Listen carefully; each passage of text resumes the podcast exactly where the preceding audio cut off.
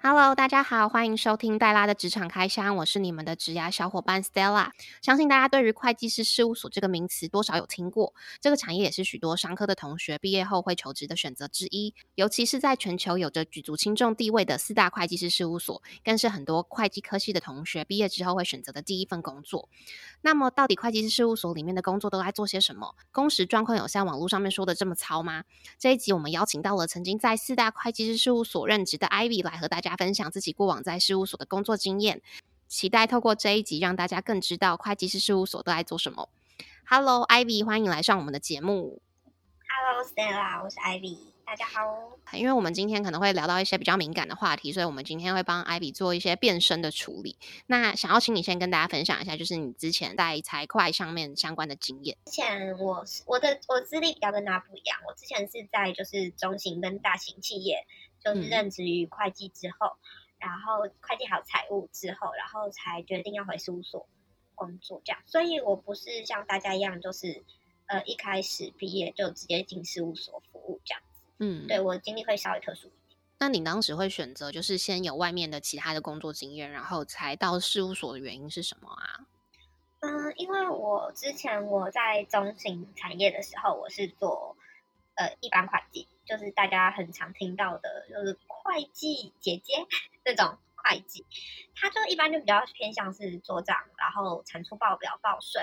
然后还有比如说报就是全年所得之类的那种一般公司会计和 routine 的工作。那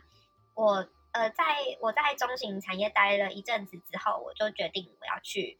我想去大型产业试试看，所以那时候就去传产。当就是那时候是应征快，就是财会，但是之后因缘机会之下，就是有协助，就是我们那个总部那边是做财务的东西这样。那那时候因为做财务的东西，它跟会计本来就比较不太一样，所以我那时候就就觉得做财务这块东西会比较吃力一点，因为我就有会计的经验。然后是那时候的同事，他就说。如果你觉得财务方面你觉得不是很熟悉，或是觉得比较困难一点，那我们可以先去事务所试试看，然后了解一下，就是整个财务面的东西是什么，之后再回产业可能会比较吃香。所以我那时候才会决定从就是传产，然后跳回事务所工作这样子。我想要问一个是门外汉会问的问题，就是财务跟会计的角色的差别是什么啊？嗯，我觉得财。财务跟会计，我如果觉得讲白一点，就是会计它比较像是一般资料的登打，因为你公司有费用有收入，那一定需要有人把这些资料放进你的报表里面。那会计比较像是做这项这样工作，让你的就是收入支出，呃，收入跟费用，然后成本，然后收就是一些东西是有资料都可以进到我们的报表里面的。那财务的话就是。由会计产出这这块报表之后，财务再针对于会计产出的这份报表去做分析，然后给予公司管理阶层一些意见。它的角色差异比较像是这样子，所以财会是着重在分析，呃，财财务比较着重在分析。那会计的话会比较偏向是一般 routine 的工作，就是一般就是一一般比较日常的工作这样子，它是性质有点不太一样。那通常一般的公司都会有这两个角色吗？还是很长这两个角色会被放在一起啊？嗯，其实基本上来说，如果你是比较大型公司的话，这个角色是会分开的。因为，嗯，会计的话会比较偏向一般，就是其实如果你要说的话，就是呃财财务它这个工作，它会比较需要有会计的底子，再加上一点分析的脑袋，你才有办法去做财务。但是会计可能你就是需要一般登打技能，或是你有一些比较一般。呃，比如说我们所俗称就是出席会计，然后你找借贷的概念，然后或是你有一些就是成本、收入、费用的分类，就是可以有或者有灯打的功能，你就可以去做。嗯，虽然可能还是要有一点基础啊，但是这两者之间，财务会比较像是会计的进阶版，会比较差异在这里。财务会变成会计的，就是比如说晋升的职位吗？嗯，我觉得要，我觉得其实如果你。要从会计变成财务的话，你可能我觉得会会比较有挑战性，因为你会要了解知道，就是这个数字还有这个东西它后面带来的结果跟影响，还有可能会发生的状况是什么，就你要了解每个数字背后的含义。所以，如果你今天如果你是会计，然后你想要做财务的话，是可以，但是你要有一点就是分析的底子，或是你可能要对产业更熟悉，或是怎么样怎么样，就是它东西比较不一样。那财务的话，有的时候也会因为就是会计常做的东西，然后他可能要去做一些资金的调度，然后了解一下就是是不是公司有资金的缺口啊，或是哪里就是成本会有什么问题之类，就是它东西还是有点不一样这样子。那因为艾比之前是待在四大会计师事务所的其中一间，那你可以跟大家简单分享一下，就是事务所的工作。因为像你们呃，主要会是做查账的部分，对不对？审计。嗯，对，我们是做审计查账。嗯，那工作内容大概会有什么？嗯，其实审计的话，我们就是最主要就是做查账，就是刚刚 Stella 提到查账。那查账又在干嘛？就是针对每个公司在年度结算或是季度结算的时候。然后他们所提供的报表，我们要确信它上面的数字都是有合理依据来源，然后跟确定它的数字是不是可以真实的反映给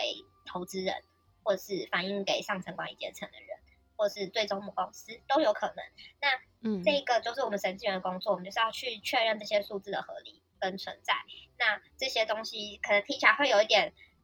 有一点抽象，但是其实就是我们就是会有一些就是可能用。底稿来做一些分析的东西，这样子。它我们每一间事务所都有不同的查核方式，那每一针对每个产业有不同的查核方式。那这个就是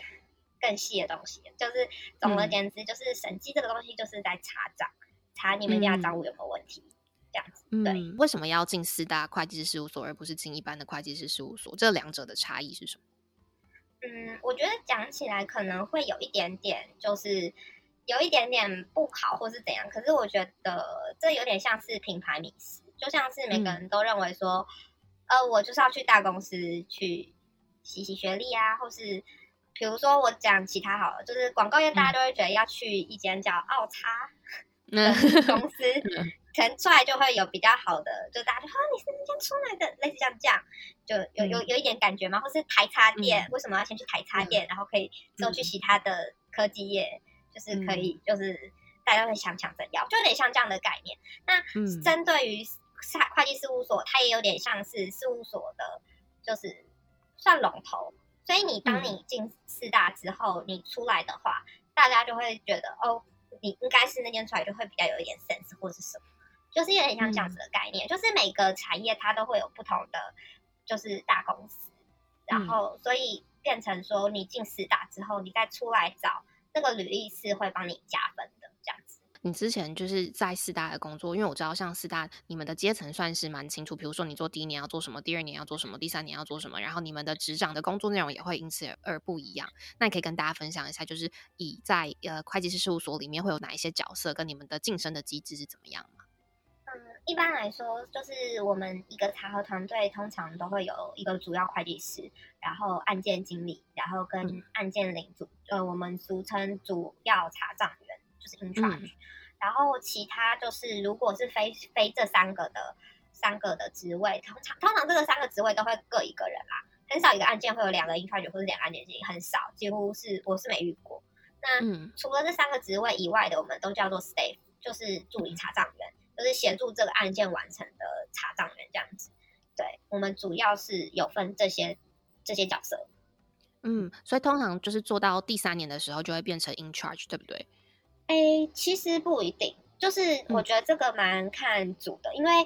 呃，我我会这样讲是因为有一些事务所他们的升迁方式会有一点不太一样，可能他们有些会到第四年才会去让你当领主。因为通常这个都要看你所承接或是你跟的线的案件大小，那有一些可能比较小一些、小一点的规模案件，他们就会可以可能让第三就是待第三年的人，就我们俗称三年级开始接案件，然后可是有一些比较大型的案件，他们可能会到第四年才会放给，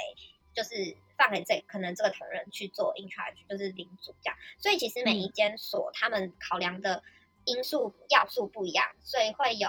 in charge 可能三年级当，有可能二年级当，有可能四年级当，都有可能。就是我觉得这个是要看你进到的组别去定定你的升迁机制，这样。那有可能就是一辈子的 staff，然后不往上升的这种可能性吗？这可能性很低啦，因为因为现在就是其实呃讲比较直接一点的话，会现在目前在审计业里面最比较缺的，真的是领主的位置，所以他们应该不可能会让你一辈子。如果你对这个产业真是很有热忱，觉得我一定要带这个产业奉献我的生命之类的，你他一定会让你去升 in charge，很少会就是一辈子然后都留在 staff，除非可能我们自己要求吧。因为其实我们当到后面，我们会觉得还是当 staff 最好，就是 会有这种感觉，所以我们可能。会有一些人会提出降转的请求，但是通常如果你要升的话，呃，基本上如果你不是那种就是可能有一些他们有考量的问题的话，比如说可能身体因素、可能心理因素，或是专业技能不够之类的问题以外的话，基本上都会就是时间到或是资资历够了，都会升你上去当 in charge。所以如果说就是想要有。担任过小主管的经验的话，其实进会计师事务所是一个，呃，比较蛮有机会往上升迁的角色，对不对？可以带团队的一个角色。呃，基本上是因为如果以你们在，如果是以进去的时间，你都是从一年级、二年级开始做，其实基本上来说，三年级开始就会让你带队出去查账，基本上啦。呃，有就就走说，我刚刚前面少数提到，可能有一些比较大案件，他们才会让四年级开始当。就是我们俗称的，就是 in charge 这样，就是看你的案件大小。那嗯，当然事务所这种，就是它可以让你在，比如说出社会二十五岁、二十六岁就有机会当小主管的话，那我觉得是非常加分的。如果你是一一一毕业就想进事务所的话，其实你在可能二十五六岁的时候，你就是可以当到就是 in charge 的职位。那你自己就是担任了这个小组长的角色的时候，你有遭遇到什么样子的问题吗？嗯，应该是说你在 stable 的时候，你会觉得哦，上面有经理有 in charge 可以帮你扛。嗯，可是当你自己真正升到 in charge 的职位，上面只剩经理的时候，你就会有的时候会觉得，嗯，很无助，因为你毕竟你是一个人要去带领团队的，所以等于是你卡在一个你要去想尽办法让下面的人可以服从你，可以就是帮你完成事情，再加上你要去面对上面给的压力，但是那个状态是很不一样的。那时候的心态转折，可能就会从一个哦，我只要完成我自己的工作就好的心态，要转成说哦，我是要开始就是接了这个案件，然后我要负责整个案件，我要 handle 整个案件，就是心态会不一样。因为等于是你在 staff 的时候，你会只专注在你要做的事情，可是当你在 in charge 的时候，你要负责是整个案件，所以你案件周期没有走完，基本上都是你自己的事情，不是就像 staff 说哦，我底稿做完就可以离开，就是或者进入下一个案件，可能这样子这样。然后，所以你会常常可能，呃，明明你是在 A 案件的时间，但是你会一直在处理 B 案件的事情，或者 C 案件、D 案件，甚至更多的事情。所以你会在同个时间内，你要去承受的压力会很不一样。我觉得主要我们面对的困难，其实我觉得是来自于时间上面的压力，跟客户给你的压力，然后还有上面对你的期望。因为其实上面一定都会有一些，就是觉得哦，我觉得我今天有这个 interview，让我一定会。放心的把很多事情交给他，他一定可以做的很好。就是，嗯，我觉得多少都会有点期期许啦。但你在做的时候，你就会变成你做事的时候都会带有一些这些压力在身上，所以你是会要去承接非常多来自不同方面的压力。我觉得这是你可能当到 in charge 的时候会最困难的事情。那你在那个转换的过程当中，你有用什么样子的方式去帮助自己，可能更快进入这样子的状况吗？嗯，应该是说，我觉得我的状况跟别人比较不同，因为我之前我刚有提到说，之前有待过产业，所以我其实，在第一间产业就是中型产业的时候，我已经其实算是小主管，那时候我升到会计组组长。那嗯，我是等于是我有带过下面经验，然后有跟上面接触过之后，我才转换到这份工作，所以其实那时候对我来说，转换这方面会比较。不会那么吃力，但是像我有一些其他的同事，他们就可能会觉得突然这个身份的转换会让自己有点不太适应，所以他们他们很长时间就是没事回家都是在睡觉。不要怀疑，审计员最大的乐趣是睡觉哦。就是你问他们干嘛，就说我要睡觉。对他们说他们都都是没落下啊。还有，可是这个这个不要学哦。这个你们刚进去的新人们，大家在喝酒。就是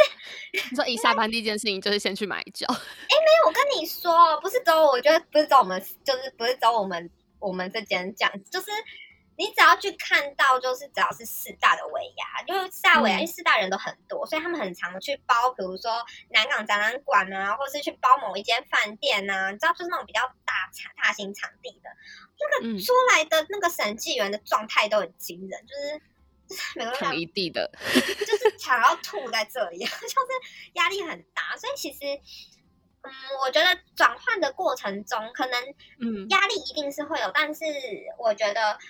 我觉得现在我突然想到了，就是我觉得那个时候可以让我很顺利的转换是。我觉得是靠我的同梯，因为你因为事务所的生态是这样，他们会在暑期的时候，在九月就会招一批一批的新人进来，所以等于是你会有比如说二十个，哎，我不确定，我那时候是二十啊，就是二十个人一起进去，然后大家会一起训练，一起上课，然后就一起升二年级，升三年级，然后我刚好我那同梯的朋友，他们都有跟我一起升到三年级，所以我们那时候转一起转换的时候，就是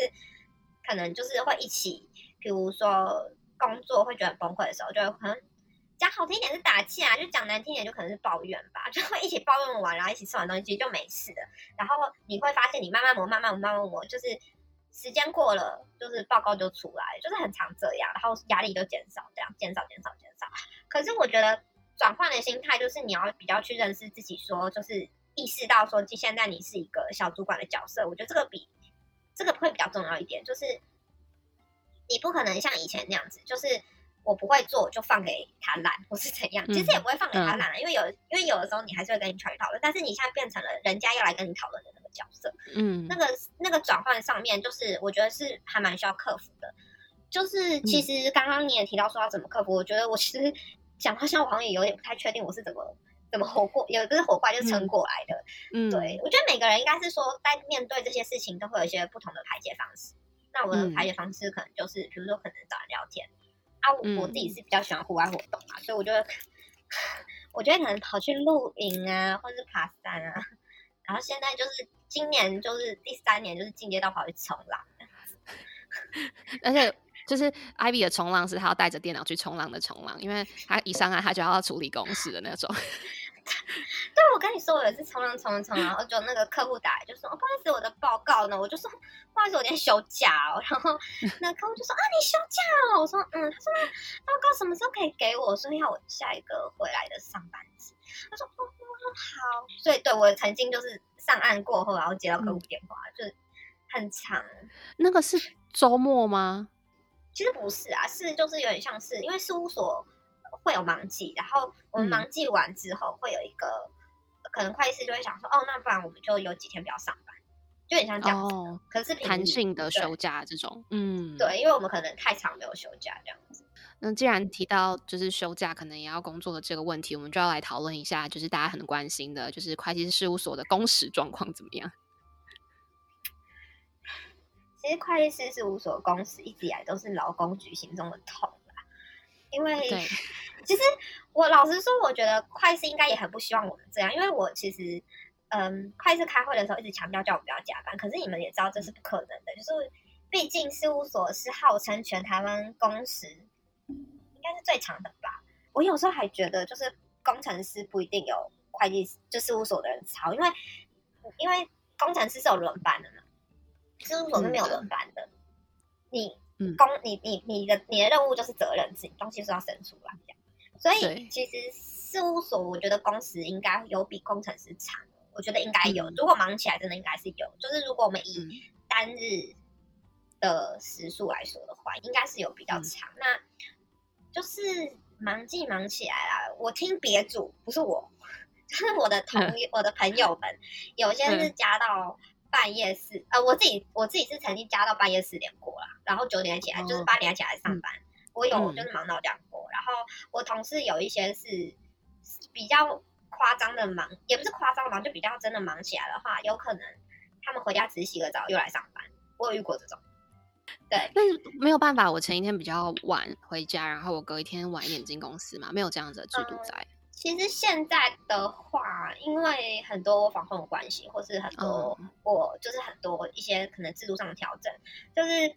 以及就是。会计师关心所有奥迪特身体状况的前提下，他们都会希望我们有充足的睡眠啦。但是忙季，我必须，可是我必须很老实的说，就是忙季忙起来，你的工作就是一定要在忙季之前把东西都清完，就是这是很重要一件事情。因为我们不像其他的工作，你对你你你对的是公司内的时间压力，你是有弹性的。我们面对的是客户跟税局，甚至是经管会，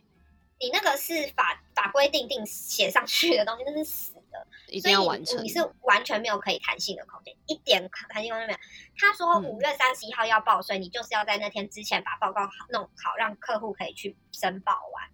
这个是法规定定你，所以你没有任何弹性空间。但是你像所有工程师排程什么的，你们那是可以去调整，或是往后延，或是有弹性跟公司协调的。所以其实以这个时间上面压力来说的话，事务所真的是没有办法。我们必须真的一定要在时间内把这个东西赶出来，所以才会造就说哦，事务所都一直好像一直在加班，这种很血汗的状态。可是你要说可以改嘛，就是其实。其实人多就可以啦，可是因为毕竟现在一一来是少子化，然后一来是事务所这种很高工时的高工时的工作会越来越少人想做。嗯，对，因为毕竟我觉得现代人应该都会比较要求生活品质，而不像以前可能觉得哦，我只要努力工作我就有钱。嗯，对对，就是我觉得现在人的思维跟以前不太一样，所以其实反而因为这两个原因。所以，要造人事务所一直在招人的状况会比较没有像以前一样那么好找。所以，你当时在的时候，你们的组别是一直没有办法满编的状况吗？嗯，基本上是，或是可能真的招进来的人，可是他的能力可能没有我们想象中那么好。就是我觉得这个不是说要怪怪说，就是哦，他能力真的不好，怎样可能。可能他本身真的不适合事务所工作，可是因为现在目前可能人手不足不足，我们就想说，哦，那让他进来试试看。但是他 maybe 是一个人，但他不可能就不会让我们在心中觉得他是一个人力，就变成可能很多东西你要自己成功，会稍微辛苦一点啦。但是，但是就是变成满编这个状况就会比较难一点点，因为你会就是一直找人来，然后又有同时有人走，找人来又有人走。像你之前在带外商的时候，你自己手上负责的公司大概有几间呢？我自己的话是大概十三左右哦。可是，可是我的间数不太能拿来当进事务所的标准，是因为就是嗯，就是因为哎，查核的东西上市柜有每 Q，他们都要出季报，就是等于三个月出一次报告。所以通常你上市柜的话，你会有很多季的季报要出，再加上每一个月十号之前要送财务报表给那个嘛证交所，所以他们忙的时间会跟我就变成他们很多时间都有都要送东西出去。可是我带外商的话，通常都只会有年报跟税报而已，所以我自己的话，我案件量会比较少是正常的，因为我不用每个月，甚至我不用每个 Q 都出报告。那像如果在外商，有一些我同事他们是每个 Q 都要出报告的话，他们的间的他们接的间数就会比较少。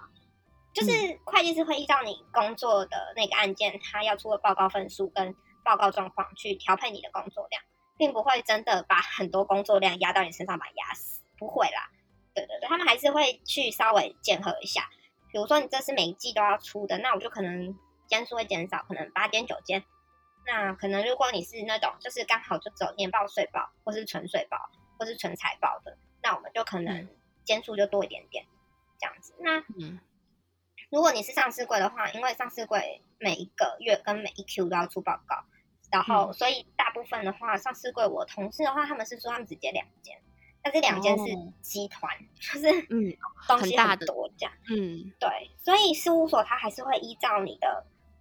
案件量。去定定你要去承接的数量，那不一定。嗯，对。然后，因为像就是呃要去查账的话，很多都是要去公司，就是你服务的客户那边查账嘛。所以其实你们会有很多外外勤的机会，对不对？会会很多。所以就是像你们如果呃以在客户那边的比例跟你们在公司的比例比起来的话，那个时间的占比大概会是怎么样？你如果要说客户跟我们时间占比，如果是分成十十分的话。我们如果在公司，大概就是一到二，然后剩下都在客户那里。嗯，那么大概百分之八十的时间都在客户那边。如果等于是你，如果你当天如果没有特别要回，公司回事务所的话，其实基本上你可能会有很长一段时间都不会进到事务所。所以像你刚刚说那种，可能就是负责一两间的，他可能就是待在某一个公司的时间会比待在事务所的时间还要长，对不对？会，他应该，我像我有个同，我其他同我其他组的同事，他就是会在一间公司可能待至少一个月到两个月，就是同一间公司，可是要看你公司的那个量啦。就是我不敢确定说他是不是真的都在那边，因为我记记得我的同事他是跟我讲，他那时候是跟我讲三个礼拜，可是我相信其他应该是有到月的。对，像我有些朋友，他们以前还没有 COVID 的时候，就是他们会甚至去大陆出差嘛，那那个时间有些人都是两三个礼拜，就是在大陆的工厂查账，就都有。嗯嗯嗯。通常你们出国的需求会很多吗？如果你今天你是查集团的话，因为台台商有非常多的公司是在呃越南或是大陆，就中国，或是有一些会到我我之前有听过有一些是会到法国，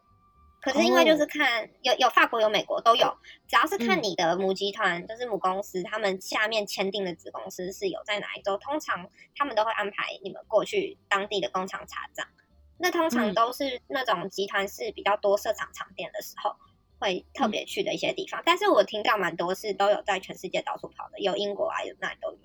对，嗯，就在疫情还没有爆发之前。那如果像是出国的话，可以顺便旅游吗？可以啊，可以。就是你只要事情做完，或是你有闲暇时间，基本上你都可以多去那个地方，当地都可以走一走。因为我像我看我朋友他们，就是审计员比较像是。劳碌命更高的空空服员啦，就是你可以到处飞，但是你的肝就很容易坏掉，工时很长，工时很长，对呀，而且还要调时差，就会比较辛苦一点。可是因为我我我进去的那一年刚好就是疫情爆发那一年，所以其实我并没有太多涉足到。出国出差这件事情，所以如果我刚刚有讲错的话，请大家也不要跑我，因为我也是，你知道我也是幻想的，很怕被跑，对，我很怕被跑，就是我也是幻想的啦，就是刚刚那种就是什么法国、美国、巴黎那个我幻想的哦，大家不要太介意。可是好像真的有，但是我大部分的朋友，就是我我有就是可能已退役的朋友们，他们都有跟我说，他们是以前是蛮常去，像台湾就会很常去深圳出差啊。嗯，对，就是工厂比较多在那边，或是子公司在那边，或是越南，现在有很多越南的厂商人都在那边，所以这个两个国家我是敢保证一定是很多人去啦。但是我刚刚跟你们提到那个美国、英国、法国那个哦，那个欧美国家有啦，因为像是你们在台湾听到一些比较昂贵的品牌，其实嗯，母公司是不是在欧洲呢？大家想一想，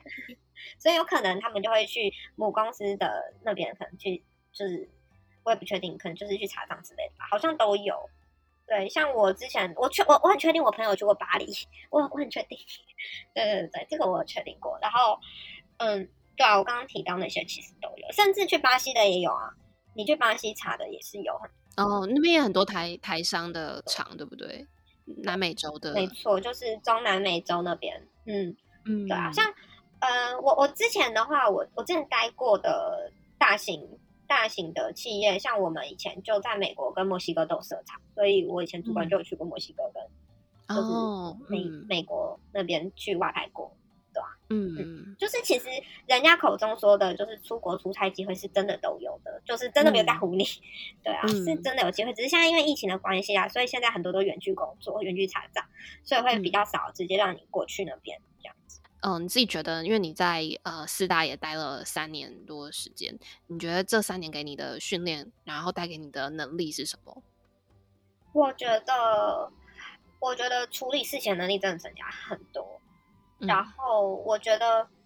再加上处理事情之外，跟你了解的东西的深度会更深。像因为可能客户会有很多的问题。很多很奇怪的问题，他们都问一些很奇怪的问题，就是我也不知道他们问什么。他们就他们都有时候会问一些连，你说他连他问题你都听不懂，是不是？他们会有这种状况，就是客户他们会提一些很奇怪的东西，可能跟税有关，可能跟财有关，但是嗯，就是这种东西会你连你这个就是你自己是在做这一这一行，都会听到会有点皱眉，然后就觉得。天哪，我真的没听过这个东西。像因为呃，台湾有很多因为疫情的关系，所以衍生出来的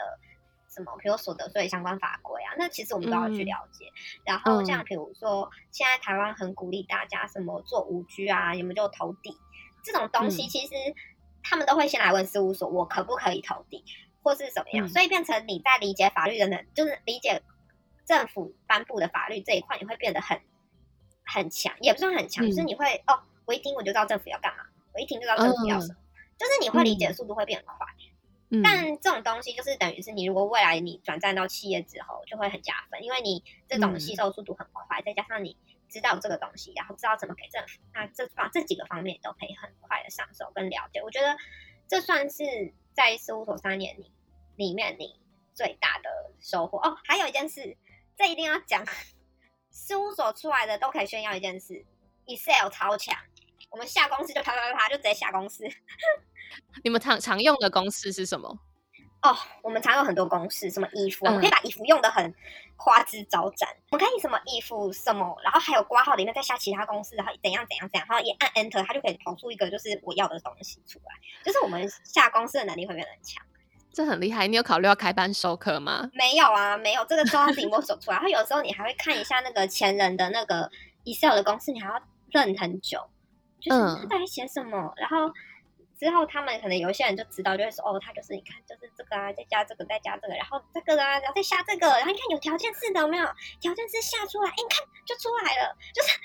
你 你自己会觉得很不可思议，就是 Excel 就是用到一个就是很熟练、炉火纯青，还蛮炉。因为我觉得我现在在产业啦，然后在产业的时候这一块就真的蛮需要，因为像我的主管永远他只会用上。上 加总，对我主管永远都只能用加总，然后可是可是应该事务所之后，你会可以用到很多不同公式运用的技巧。嗯，我觉得 Excel 这一块，应该如果你是待过事务所出来的话，如果你。有真的很认真在做底稿，跟你很认真的在做这三年或者两年，你的公式会变得超厉害、超强。你这个 Excel 的学习是公司可能可以给给你一些资源，还是你就要完全可能从前人留下来的东西自己摸索出来啊？嗯，一般来说我们都是自己先，就是照着可能前前人的底稿先去慢慢看。然后如果你不知道那个底稿的意思是什么，就是或是你不懂那个公司意思，你就可能就去网上面查，就是 Excel 他们都写。然后，或是你可能今天有什么需求的时候，你可以有时候去问一下你的同事，因为有些同事其实 Excel 也超强。嗯，那你自己就是当时会想要离开事务所的原因是什么？超长工时，就变得很多很没有自己的时间啊。我觉得，嗯，情绪的因，就心理因素跟身体因素都有。然后，嗯，也觉得自己也不要那么累了，就是，就是其实我觉得。在事务所真的，如果你真的是只是想去，就是看一下事务所在干嘛，或是你想要了解，想去事务所试试看，或是怎么样的话，你就三十岁之前就赶紧进去。我真的觉得身体会被搞得很差，像，因为有时候你会很忙很忙，你甚至有的时候你会忘记吃早餐，你会忘记吃晚餐，你一晃眼就已经晚上十点十一点了，你根本没有时间吃晚餐，就是也是有可能，或是午餐也没吃，午休时间就继续工作，这是都这些事情都是。就是都是发生在我身上，因为可能比如说下午一两点他们就要开会的资料，你就要赶快生出来。可是你如果到了十二点还没有生出来，就是继续做，所以所以就变成说你的身体状况会是离开事务所非常大的一个原因。跟我自己是因为我比较想要好一点的生活，再加上我那个时候因为是有拿到别间公司的 offer，所以我比较幸运可以就是可以离开这样。嗯，对，全身而退，而且是不是在事务所要离职，也不是一件很容易的事情啊。嗯，其实事务所现在目前状态有点像是还蛮容易进去的，但是你出来会有点困难，因为因为我觉得就刚刚所言，就是事务所现在是一个人才非常稀缺的状态，就是我们不我们现在不谈论薪水好了，就是光人才要找人进来这件事情，可能对事务所都会是一个比较。吃力的状况，所以，所以变成变成说，就是他们会很希望，就是你可以继续留下来事务所，这件事情是他们的目标。嗯，对，就是他们会很希望你可以有，就是可以继续留下来这样，所以他们会想尽各式的各样的方式，就希望你留下来这样。但有些人就是还是会被，就是可能会觉得哦好，那不然就留下来。那有些人可能就是会比较确定自己的方向，可能就还是会跟会计师说不好意思，那还要离职这样。那每个人状况不太一样，那所以离开的状态的话，我觉得是比较难一点点的啊。如果你没有什么特别的原因，基本上会计师都是希望你会继续留下来在事务所服务的。对，嗯，通常未留成功的几率高吗？哎，其实蛮高的哎，我必须老实说，其实蛮高的哎，出乎我的意料哎，出乎大家意料是真的蛮高的哦。因为嗯，通常我们那时候，如果我们真的很累，想要提离职的话，通常都是因为我们可能自己做到受不了，觉得啊，我真的受不了啦，什么什么的，然后嗯。就就就跑进会计师，哇，离职这样，然后会计就说啊，你先冷静一下，你想一下这样，哎，莫名其妙就是满淡季到了，然后你这样过得很开心，然后想想说啊，会计好像还可以继续聊，哎，就突然就莫名其妙就留下来这样，就是我有一些就是就是我我我有去访问过一些我同事的亲身经历，就是被未留成功的感觉是什么，他们就。就讲述了一下，他们就说你在淡季的时候，你就突然觉得是不是好像也不错，就是嗯，就是你看还有淡季这样，然后又怎样怎样的，然后就留下来了。嗯然后我就想说，你们不是那时候一直说很累吗？说我现在觉得还好，就是其实会有的几率真的蛮高的，就是快是蛮。蛮蛮蛮有方法可以让人家留下来。其实大家都，我我觉得大家有个特性，就是大家就可能在很累的时候，会有一些情绪的发泄，就会说，啊不行，我就是要离职什么的，我不行，我就是要怎样怎样。可是其实实际上真的给你机会了，哎，你还不一定会会走了，就是这不一定。因为其实我觉得主要原因还是因为，就是事务所目前的状况，它还是薪水还是会优于业界一点呐。嗯，以新鲜人来说呢？以新鲜人来说，我觉得已经算不错。但是就是现在，其实就业市场环境来说的话，其实会计业本来薪水就不是这么友善。以会计业这个行业来说，因为其实大家会认为说，会计这个职位是我随便找个人来做，有一些金融背，就是可能财经背景啊，或是企管背景的人就可以做了，因为他就是一般的出款嘛。所以基本上来说，我说。业界一般给予会计薪水与事务所相比来说，真的是非常的烂，也不是非常烂，就是烂。可是事务所它可以给予新鲜人，就是刚进去就有足够的薪水。Maybe 你可能是要来台北打拼啊，或者是怎么样，就是都有这样。所以，所以等于是这样子的状态，会造就其实还是会很多人想要选择事务所，只是嗯，有没有办法撑到很后面，那就不一定这样。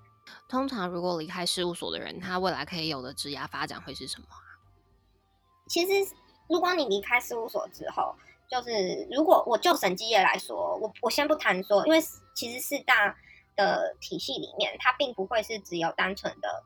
审计部，四大里面还会有审计部、税务部，然后顾问部，还有就是可能治安、治安跟治安有关的顾问部，然后记账部，就是记账的部门这样。所以它很多不同，那我就单就审计这一行，因为审计这个东西会牵扯到很多分析跟产业的了解状况，所以其实呃四大通常你审计出去之后可以做的东西就是财务稽核，然后如果你要继续深造的话，还是你还是可以继续念到博士的话就是教授啊，然后或是像一般的公司财会财务都可以，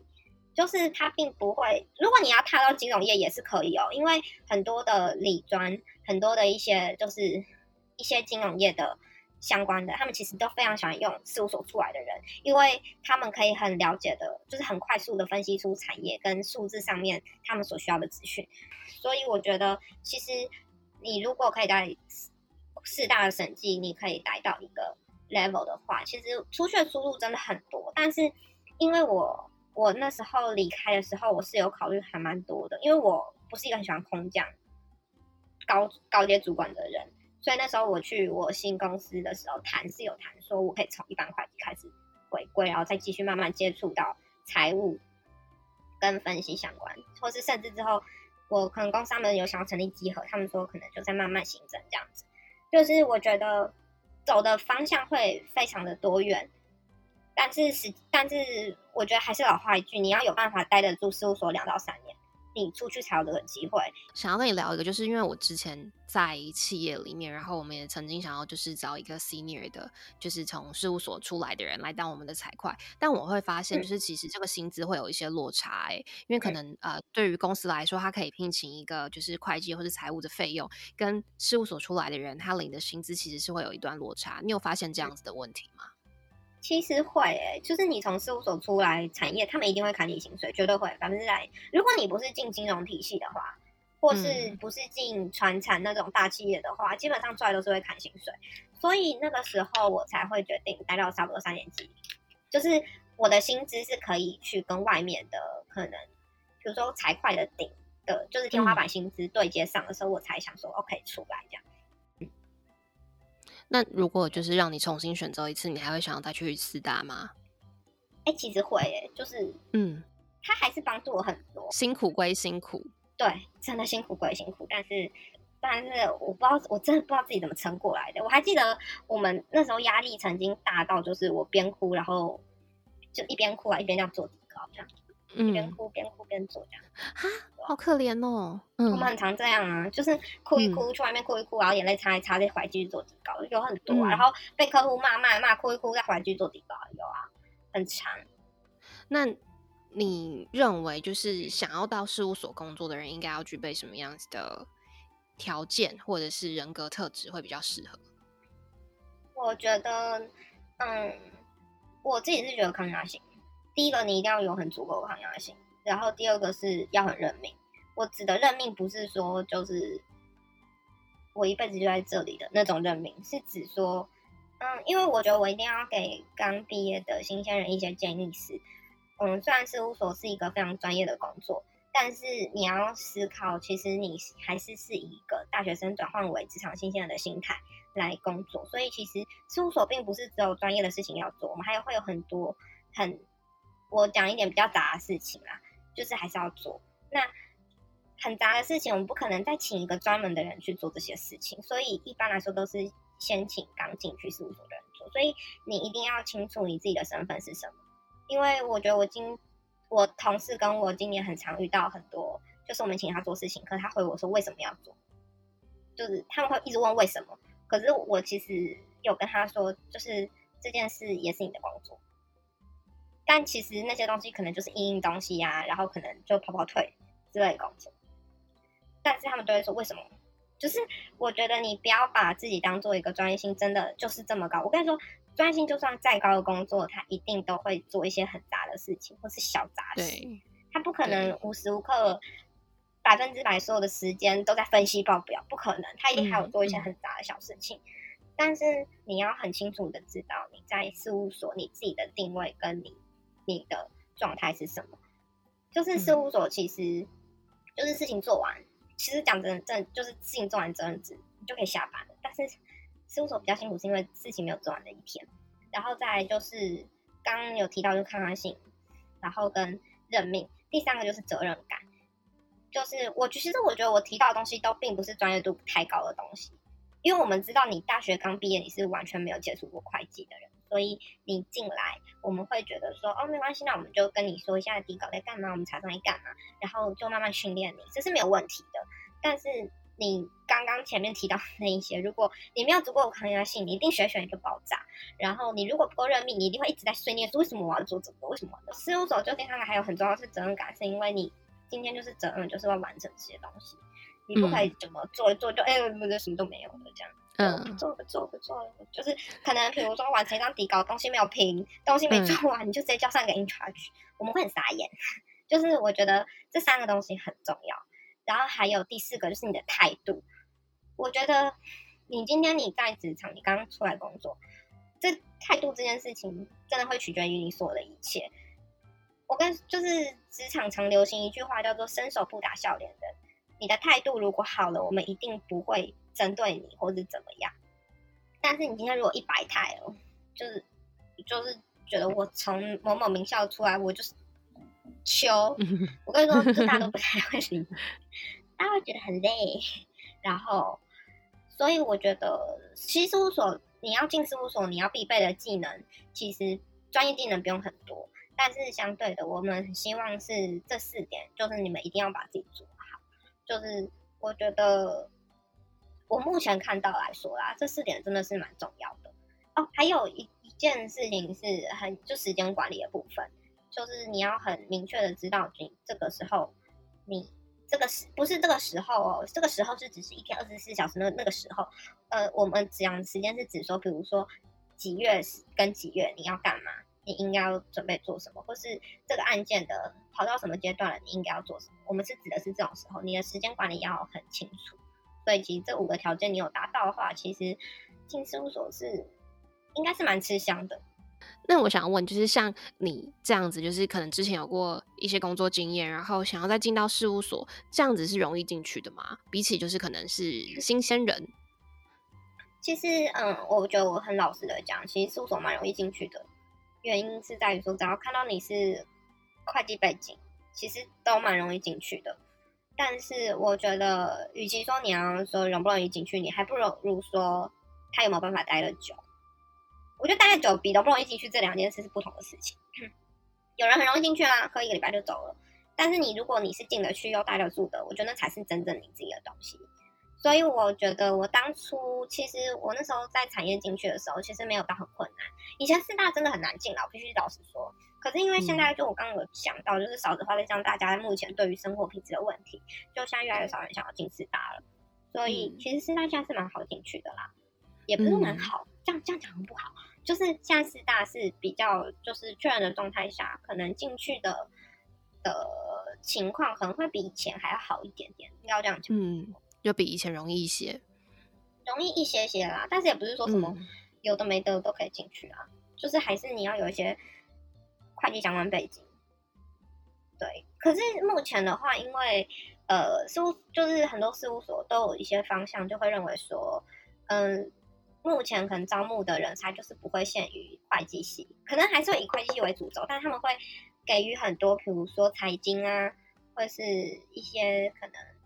嗯，就是我财财财会资讯嘛，反正就有一些这个系的系名，它已经不是专门指会计学系了。他们会尽量也让他们进去，原因是因为，呃，我刚刚提到那些系，他们会有一些就是会计软体上面的跟资工相关背景的，好像会学一些资讯管理之类的，我记得。所以现在事务所会很希望他们可以朝这个方向去前进，所以他们不会只有单纯找会计本系的人进来，他们还会找一些比较不同。不同科系的人都可以进来事务所，因为他们认为就是不同科系的话，可能会在查账或者是给予一些呃回馈上面会有不同的想法。我在录音之前，我也有在就是 IG 上面募集一些就是大家对于四大的工作可能想要知道的一些问题。那有一题是问说薪水怎么样？薪水是不是是蛮透明的？就是大家可能会知道它的那个 range 在哪里？应该是说目前四大的话。因为今年四月开始，因为其实四大我们通常一年级都是说公定价，就是四大会统一一个起薪，它不会因为可能就是可能 D 所、可能 K 所、可能 P 所、可能 E 所这四间可能薪水起薪不一样，他们都是完完整公明的透明的公定价。以前的话，今年四月之前是三万四，那今年四月之后就是四大统一，就是变三。三三万八，就是你大学刚毕业。那如果你是学你是硕士的话，硕士我有点忘，哎，可是我不知道薪资行可不可以讲。可是公定价的话，应该是可以讲啊。应该这个是可以查得到的，嗯，对，这是可以查得到，所以还好。那硕士的话，我记得我忘记硕士好像是加四千还是多少，我有点忘记了。硕士的话会另外就是呃，每一组或者是每会计师会有不同的就是条条幅这样子，对。我不确定，我是不确定硕士是多少钱。如果你可能二年级、三年级的话，因为我们基本上是大是算考级的，就是每一年都会有考级的品鉴，会询问你的，就是一些可能你的 PM 啊，或是询问一些会计师经理，就参考各方的意见，然后再决定你的就是调薪加级。所以调薪加级这一个东西的话，我就可能比较不方便。讨论，因为这一块的话是涉及到每一个组别跟每个会计师他们想要调的幅度，所以这一块我没有办法很完整的回答。但是一年级的薪水我可以非常保证是大家都可以知道的，对。然后可是每一个阶级的话，基本上都会有自己的天花板价嘛。那这个我也不方便讲，因为这一块东西也是每一个会计师去决定的。每一个所跟每一个组，他们每一个的都不太一样，所以这一块我不好意思，也是不方便透露啦。因为薪资再上去的话，那个薪资就是我们是有签保密协定的，对，所以我们这块不方便讲。但是我可以跟你们说，就是事务所基本上是年年调薪。对依照你的 level 跟你的考绩不同，基本上都是每年会调薪的。然后刚刚有一个前面我们还没有聊到的，就是有加班费吗？有，有加班费。然后可是，嗯，加班费的话也是依照你们就是组上的规则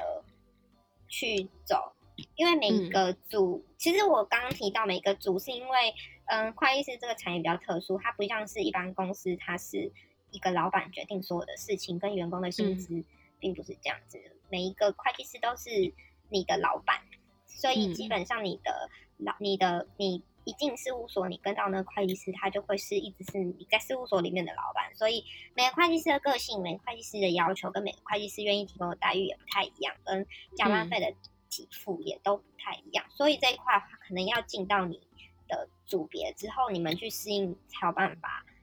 了解。因为我自己带的组可能跟你进去的组不一样，我现在如果讲的可能就是会不太一样。但是我我自己曾经，如果是最高最高，就是嗯，我拿过的加班费大概是我薪水的一到一点五倍之间，这个就大家自己去去想一想推算去推，因为加班费就是每个小时一点三三嘛，那你们就可以稍微去推算一下，就是你们的加班时数，然后。就是状态怎么，但我可以跟你们保证的是，事务所一定完全给薪的标准跟加班费标准一定都是跟着劳基法走，所以你们不用担心，就是什么事务所收费只给我什么一点二倍的的加班费，基本上不会，他们就是一点三三跟一点六七，那就是国定假日就是两个小时，就是两倍，那就就差不多应该是这样子，这是劳基法都可以查到的嘛。所以就是你们可以去稍微自己按一下计算机自己算一下。再来，呃，下一题是有人问说，如果在学期间建议培养什么样子的技能？如果未来想要进四大的话，嗯，我觉得你进四大最需要培养的技能，如果你想一进四大做底稿就很上手，你完全 Excel 的初阶、进阶给它上上去，只要课只要学校有教 Excel 全部上。我跟你说，这一定会帮你帮助超大。什么 PowerPoint、Word 不用，你去上 Excel。初阶、中阶、高阶，只要公司、只要学校有开那种办公室应用，全部去上。你就是去上 Excel 专班，你的公司、你的公司能力会变得超级强。你进事务所，你什么事、你什么公司一下下去，你就卸下掉，超重要。我跟你说，会计什么那种审计，你都还不用太专业，那个真的是我讲难听点，就是进来再学，进来再学。嗯，可是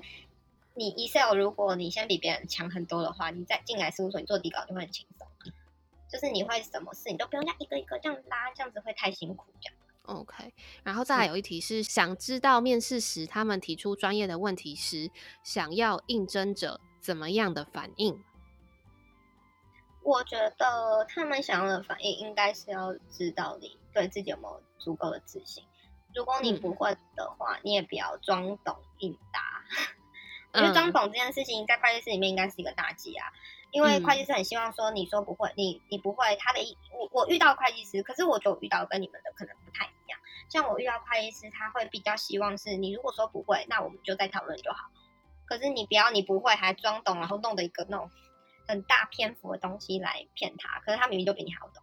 就是我觉得千万不要在面试的时候装懂。如果你不会，你就会说，你可以换个角度跟他说说这个部分，我觉得我还不够不够熟练。就是我也不太确定我回答的是否正确，那这这部分可能你们可能就回答会计师说这部分，请问就是会计师还想要听听看我的意见吗？我觉得你可以适时的询问会计师，我觉得你有礼貌的去应对这个问题。如果你不会的话，你可以就是应对会计师，但是你不要完全就是把自己包装的好像真的很会很厉害一样，那是对会计师来说，会计师懂得一定比你多，所以你不要害怕会计师面对的问题。我觉得他只是想要了解到你的态度，或是了解到你的。就是当时的面试的状态这样子。通常就是在四大的面试比较常会被问到的问题会是什么？比较偏向专业性类别的。我之前有听过，因为其实那一年我进来的时候，呃，有一个东有一个东西叫做租，我有点忘记使用权资产的会计刚上线，所以那个那一年我遇到的同很多，因为我那时候被。因为我那时候算个别面试，我大概提一下我我的我的状态好了。我那个时候我同事他们是校正嘛，因为我那时候我不是从校校园进来，所以那我同事有校正。那校正那个时候，因为 iPhone 十六刚刚起步，所以他那个时候他问了问了非常多有关于使用权资产的东西。这是我那一年的时候，我听到最多人被问到的东西。但是其实有的时候，会计师其实问的专业问题其实也不会那么多，他比较多应该是会先问怎么自我介绍，什么什么什么之类。嗯，偏人格特质类别的问题。对对对对对，他反而专业性，因为他知道你们可能刚刚毕业，所以对于这个东西可能比较没有那么熟，所以他们其实也不会太刻意去问你很多很刁钻的问题。我那个时候，因为我不是校登进来的，我是因为我是从产业转过来的，所以我是算个别面试。那个别面试的时候，他基本上会计师他只有问我说为什么我要用你，他问了一个很活的问题，他有说你觉得你有哪些特质是我觉得应该要用你的，你可以来说服我要用你的理由吗？我觉得像遇到这种很活的问题的时候，我觉得你要。当下反应哦，我我突然想到还有一件事情是，呃，刚刚 Stella 有还有在提到一题是具备的特质，我觉得还有一件一个特质是你反应要很快，事务所都是在都在跟时间赛跑的东西，所以你在你在做底稿跟跟客户反应上面的时候，你反应要够快，不要傻傻的就 愣在那边。你如果愣在那边输了，会计师很多的时候在面试的时候，他是要看你的反应能力。就是你反映出来的东西有没有很及时、很快速，然后有达到他想要的目的，这样子。对，所以其实你刚问我问题的时候，我刚他们其实有时候不是很想要听你们你们回答出来的东西。他那个公报他都背得滚瓜烂熟了，他还要你回答吗？他不要，他是要看你的反应能力。对他想要知道你这个人反应能力是不是 OK 的，是不是快的，是不是稳。那如果说就是像刚刚讲到的，他问的这些问题，我可能需要思考一下，是有办法向对方再争取一些时间的吗？基本上，因为校正的时间比较赶一点点，所以他们基本上过了就过了。而且，哦，我那时候个别面试的时候是两个会计师，嗯，那时候有一个会计师他还没有升，但是他们两个一起来跟我面试的时候是没有太多的时间可以等我的。会计师会计师时间很宝贵。那你最后有没有什么想要，就是给有想要进事务所的人一些鼓励、勉励或者是劝示的话呢？就是我很想要给进来的人一个很很十足的建议，就是你们进来事务所不要觉得有一个东西叫做没有加班。进来事务所百分之九十九一定都会加班，不要觉得。因为我觉我会讲这就这件事情，是因为我很常在迪卡的会计版上面看到很多刚毕业的你们会来问说什么组跟什么组，哪一间所的什么组跟哪一间的什么组的状况哪一个比较好什么的。其实进来的话，嗯，加班都是一样的。